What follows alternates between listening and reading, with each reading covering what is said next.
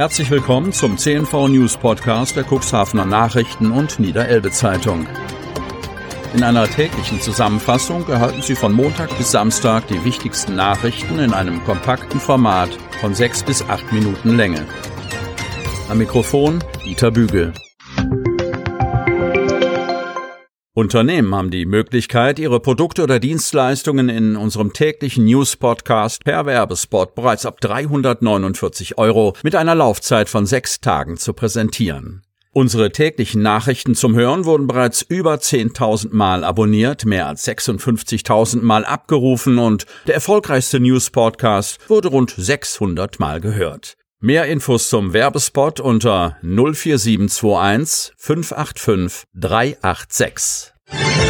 Mittwoch, 25. August 2021. Fünf neue Corona-Fälle im Landkreis. Der Landkreis Cuxhaven konnte am Montag wegen einer regionalen Störung des Netzanbieters erst am späten Abend die neuen Corona-Fälle an das Robert-Koch-Institut übermitteln. Diese wurden in der Inzidenzwertung vom Dienstag nicht berücksichtigt. So veröffentlichte das RKI am Dienstag trotz neuer Corona-Fälle einen Inzidenzwert von 20,2. Nach hausinternen Berechnungen des Landkreises Cuxhaven liegt die 7-Tage-Inzidenz am Dienstag tatsächlich aber bei 27 20,8. Am Dienstag meldet das Gesundheitsamt des Landkreises fünf neue Corona-Infektionen, eine in Cuxhaven, jeweils zwei in der Gemeinde Lockstedt und der Stadt Geestland. Landkreis ist bereit für afghanische Flüchtlinge. Kreis Cuxhaven. Seit der Machtübernahme der Taliban in Afghanistan gehen Bilder um die Welt, die zeigen, wie zahlreiche Ortskräfte das Land verlassen, um sich in Sicherheit zu bringen. Die Bundesregierung geht davon aus, zwischen 20.000 und 25.000 Ortskräfte aufzunehmen. Antragsberechtigt sind alle Ortskräfte, die seit 2013 für Deutschland gearbeitet haben. Bei den Ortskräften handelt es sich Medienberichten zufolge in den meisten Fällen um Dolmetscher und Techniker, aber auch medizinisches Personal sei darunter. Ob im Kreis Cuxhaven in den vergangenen Tagen afghanische Flüchtlinge aufgenommen worden sind, konnte Landkreissprecherin Stefanie Bachmann auf Anfrage gestern nicht sicher sagen. Der Landkreis hat bereits in der Vergangenheit Personen aus dem Bereich der afghanischen Ortskräfte aufgenommen und wird das bei entsprechenden Zuweisungen auch weiterhin tun, so Bachmann. Das Cuxland nehme regelmäßig Flüchtlinge aus Afghanistan und anderen Ländern auf. In den vergangenen anderthalb Jahren wurden vom Land Niedersachsen monatlich im Schnitt 21 Personen an unseren Landkreis zugewiesen, sagt Bachmann. Im Juli waren es 24 Personen. Auch im August habe es bislang keinen nennenswerten Anstieg an Flüchtlingen im Kuxland gegeben. Der Landkreis könne sich aber ohnehin nicht aktiv um die Aufnahme von Flüchtlingen bewerben, sondern die Verteilung erfolge durch den sogenannten Königsteiner Schlüssel. Dahinter verbirgt sich ein Gießkannenprinzip, durch das Länder und Kommunen entsprechend ihrer Einwohnerzahl gleich behandelt werden. Daher halten die Gemeinden im Landkreis als zuständige Ordnungsbehörden ständig Wohnraum für Geflüchtete vor, da laufend Zuweisungen durch das Land vorgenommen werden, sagt Bachmann. Daher seien auch jetzt Kapazitäten für Flüchtlinge vorhanden.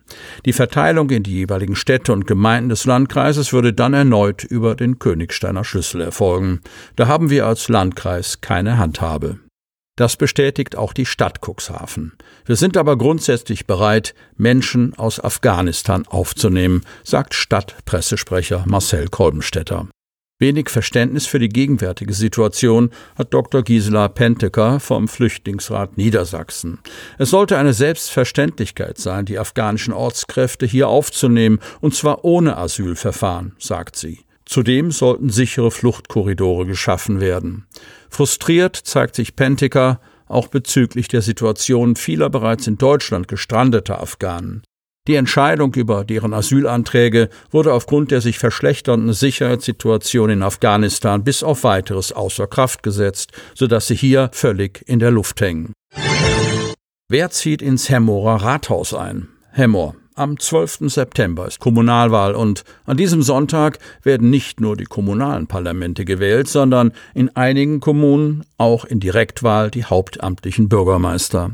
Das ist in der Samtgemeinde Hemmer der Fall. Hier bewerben sich drei Kandidaten für die Nachfolge von Dirk Brauer.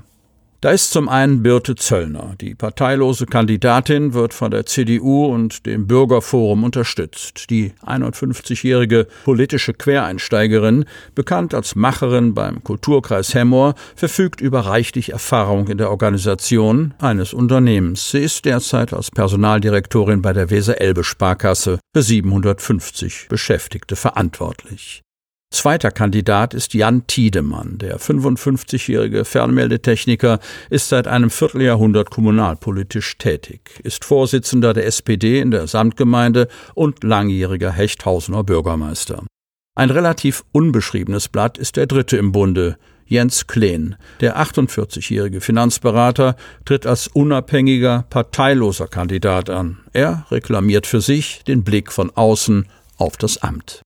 Alle drei Kandidaten hat unsere Zeitung zu einem Online-Wahlforum am kommenden Dienstag, 31. August um 19 Uhr eingeladen, um Ihnen die Gelegenheit zu geben, mit unseren Leserinnen und Lesern ins Gespräch über ihre Ziele für die Samtgemeinde zu kommen. Während Zöllner und Tiedemann eine Zusage gegeben haben, musste Klee terminbedingt absagen. Übrigens, falls es keiner der drei Kandidaten am 12. September schafft, die absolute Mehrheit zu erhalten, kommt es am 26. September, dem Tag der Bundestagswahl, zur Stichwahl.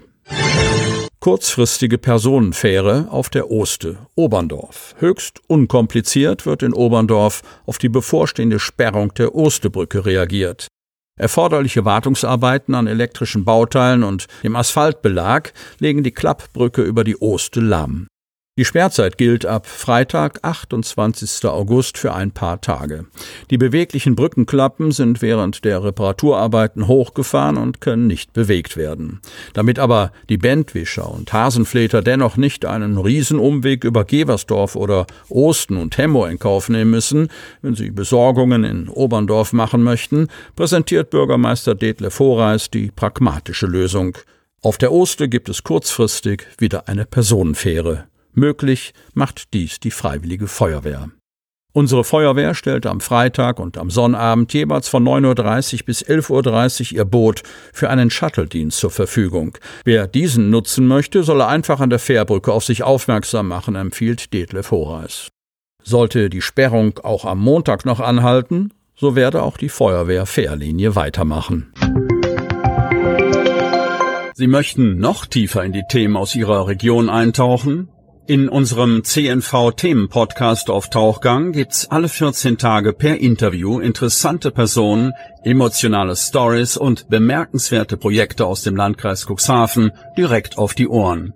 Damit Sie ab sofort keine Podcast-Folge mehr verpassen, benötigen Sie lediglich einen sogenannten Podcatcher. Auf den meisten Smartphones ist dieser bereits vorhanden. Falls nicht, dann suchen Sie ganz einfach in Ihrem App Store nach einem kostenlosen Podcatcher wie zum Beispiel Spotify, Apple Podcast oder AntennaPod. Selbstverständlich können Sie unsere Podcast-Folgen auch direkt über unsere Website unter cnv-medien.de slash podcast anhören.